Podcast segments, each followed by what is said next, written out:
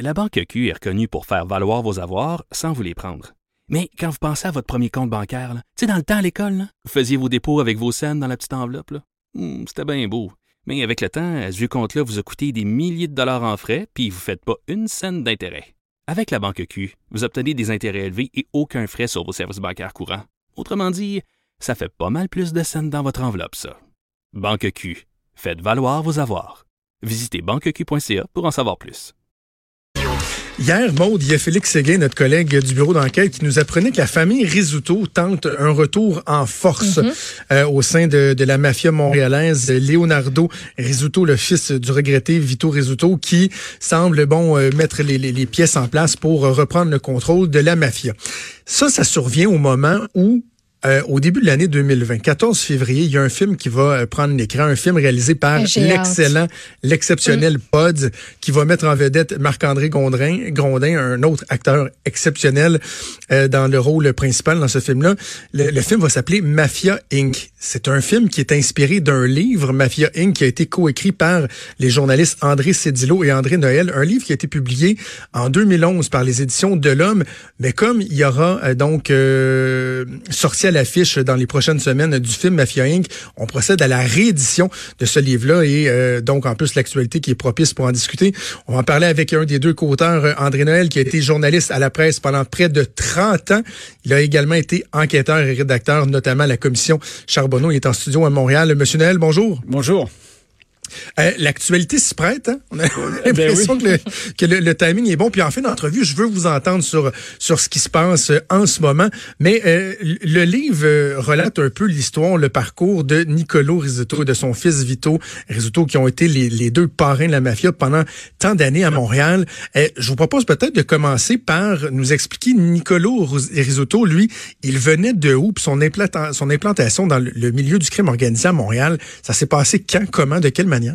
Ben, premièrement, il est arrivé euh, après la guerre. C'est un Sicilien euh, qui vient de Cattolica Heraclea, qui est un- une petite ville ou un gros village, si on veut, là, sur la côte sud de, de la, de la Sicile. Et euh, il est arrivé ici, donc, euh, dans les années euh, 50, euh, et euh, il a commencé dans la construction, notamment.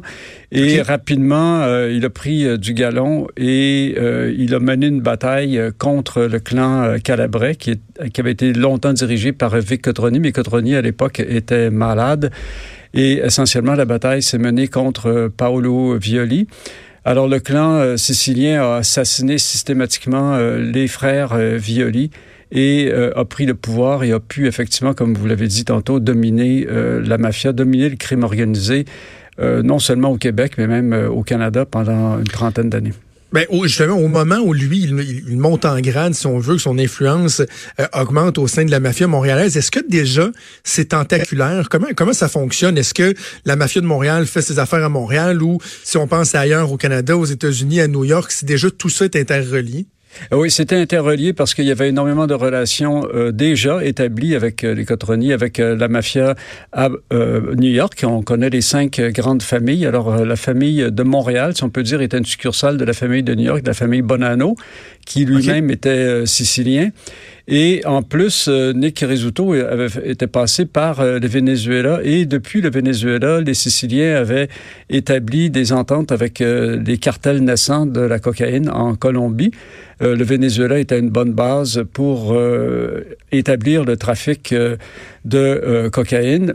Et surtout, les Siciliens étaient maîtres dans le blanchiment d'argent. Alors, il, y a eu une famille avec lesquelles les Risotto ont beaucoup travaillé. C'était les Contreras Caruana qui étaient présents aussi à Montréal, qui se sont tranquillement établis à Montréal. Donc, il y avait leur base au Venezuela, à Montréal et euh, en Sicile, qui ont été euh, probablement les plus grands blanchisseurs d'argent que la planète n'a jamais euh, eu. Le fils de Nicolo, donc Vito Rizzuto, qu'on a connu comme parrain de la mafia pendant une, une grande période de temps, lui, il, il commence, si on veut, je, je vais employer le terme carrière, il commence sa carrière euh, à quel moment? Parce qu'il est né dans ce milieu-là. Est-ce qu'il a toujours évolué euh, de, de- dans la mafia? Il a rien fait d'autre, quoi? Ou... Exactement. Il n'a jamais rien fait d'autre. Il a toujours été euh, dans la mafia.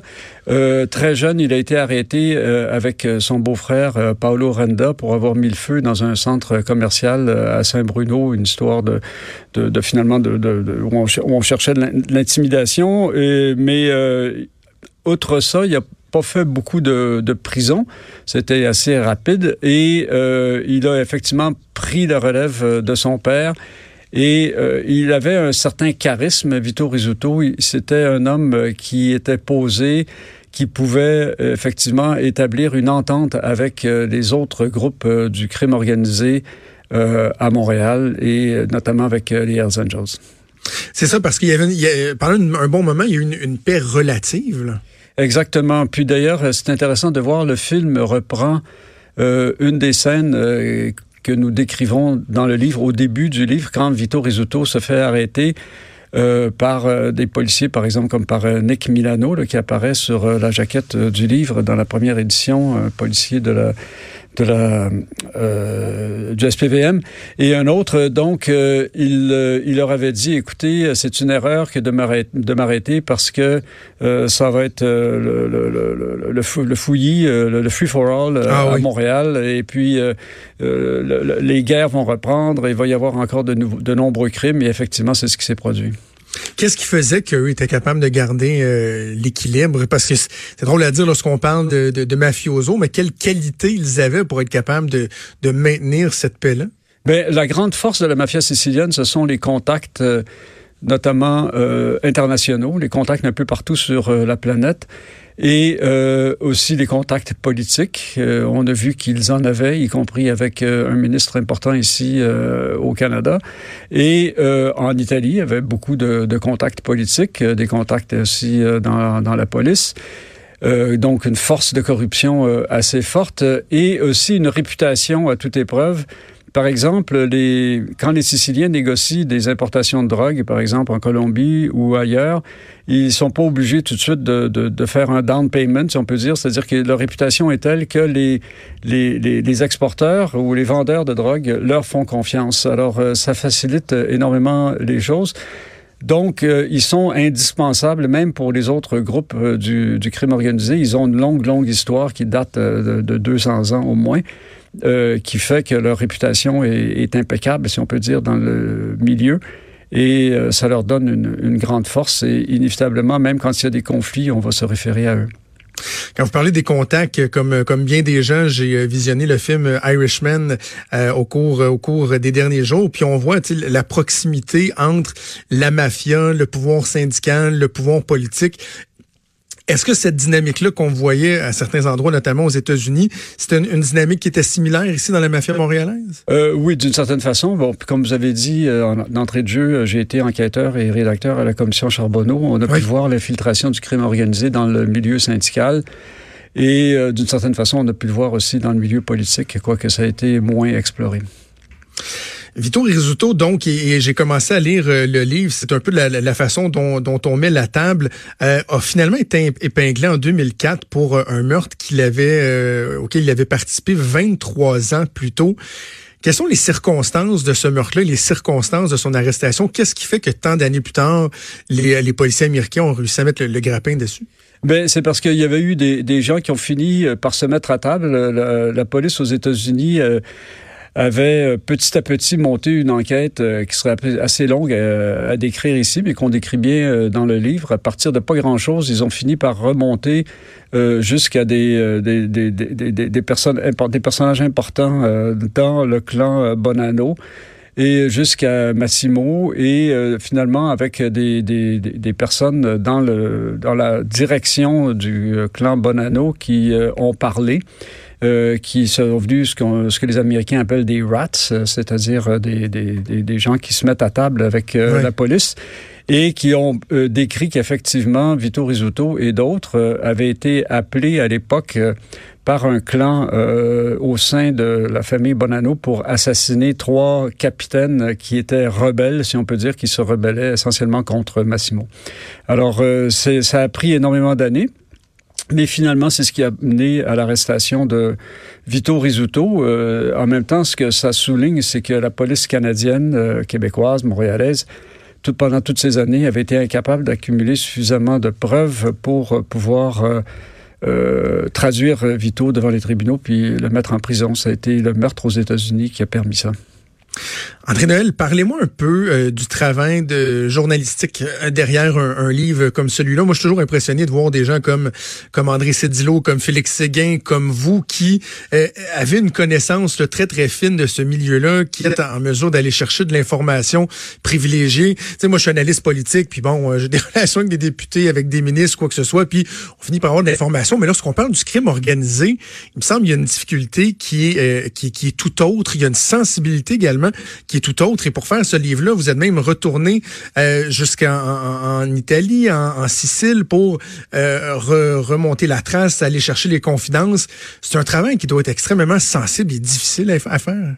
Oui, effectivement, c'était très long. Ce qui s'est produit, André Cédillo était euh, un journaliste donc qui était dans les affaires criminelles et qui avait énormément de, de qui a toujours, mais qui beaucoup plus à l'époque, beaucoup de contacts euh, au sein de la police qui suivait beaucoup les procès criminels, donc avec énormément de, de connaissances du milieu.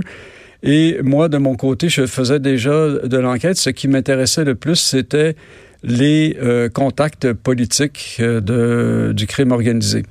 Et euh, notamment, on avait mis au jour euh, le fait euh, qu'il y avait un ministre très important ici au Canada, Alfonso Gagliano, pour pas le nommer, qui avait des relations avec le clan sicilien et notamment avec un des tueurs de la mafia Agostino Contrera, qui avait été un des tueurs de, de Paolo Violi, c'est-à-dire qu'il avait été condamné pour complicité pour meurtre de façon plus précise. Là.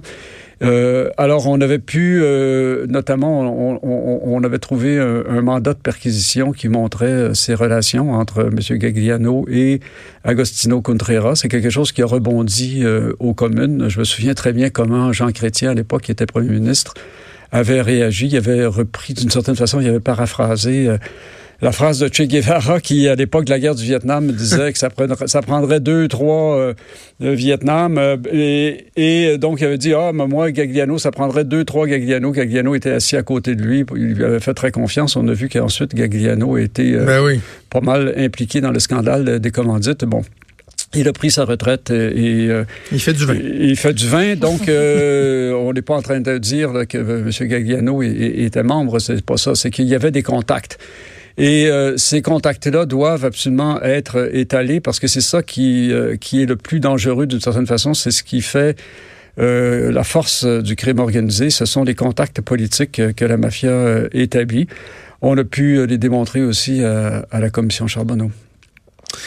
Euh, André Noël, peut-être un mot sur, euh, je disais, on va, on va, boucler la boucle avec euh, l'actualité. Êtes-vous surpris de voir que euh, la famille Risuto semble vouloir garder une certaine emprise sur bon tout le, le, crime organisé à Montréal avec Leonardo Risuto, le fils de Vito, le petit-fils de Nicolo, qui qui, qui est bien présent. Êtes-vous êtes-vous surpris de ça? Je trouve ça absolument fascinant. Euh, notre livre, non seulement s'appelait Mafia Inc., c'était Grandeur et misère du clan sicilien. On insistait beaucoup sur la misère, mais finalement, on voit que c'est la grandeur qui domine. Euh, cette famille est absolument fascinante parce que le grand-père de Vito Rizzuto, euh, qui s'appelait lui-même Vito, avait été assassiné aux États-Unis. Ensuite, euh, son Nick Rizzuto, dont on a parlé tantôt, le mhm. patriarche de la mafia sicilienne euh, à Montréal, a été lui-même assassiné. Bon, Vito Rizzuto, on vient d'en parler, il n'a pas été assassiné, mais on sait à quel point il a été impliqué.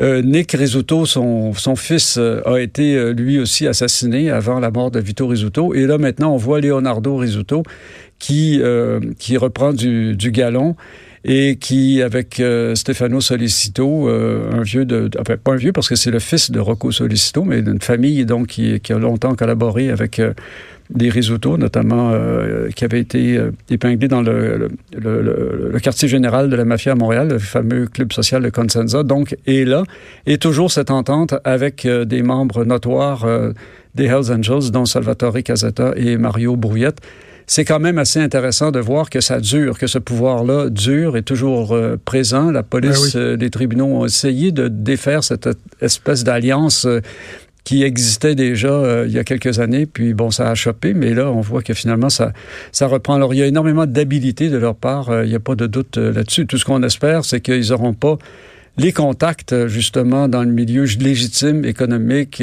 politique, ouais. syndical euh, que la commission Charbonneau a pu euh, exposer, c'est à mon avis ce qui est le plus dangereux parce que ça vient contaminer le fonctionnement de la société. Qu'est-ce qui fait que ça revient toujours? Hein? C'est cyclique, on dirait. C'est qu'à un moment donné, on finit par baisser la garde quand ça va mieux, quand je pense à la corruption, la, collusion, lorsque ça, monte au niveau gouvernemental. On dirait que c'est toujours à refaire. Hein? C'est comme un grand cycle. Qu'est-ce qui fait que ça revient? C'est qu'on baisse la garde? Ben, je pense que c'est une lutte euh, incessante qu'il faut mener tout le temps, tout le temps, tout le temps.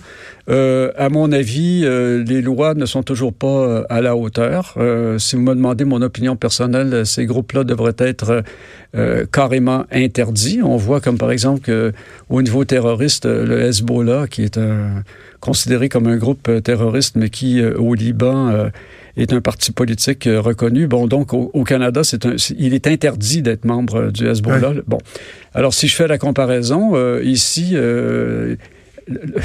les Hells Angels ne sont pas une organisation euh, interdite.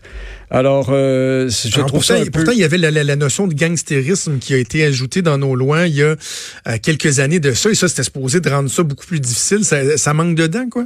Ben oui, à mon avis, euh, je veux dire, je, je comprends pas comment euh, le simple fait, même, de, à mon avis, de porter une veste des Hells Angels, de se promener avec, avec ces, ces signes-là dans des lieux publics, à mon avis, devrait être suffisant pour les arrêter, puis les mettre en prison, puis venir prouver, une fois qu'on qui sont membres de cette organisation-là, puis dire, regardez, cette organisation-là n'a pas le droit d'exister, et puis... Euh, euh, si vous en êtes membre, ben, vous allez en prison. Mais bon, ça c'est mon opinion. Euh, ce n'est pas ce qui se produit.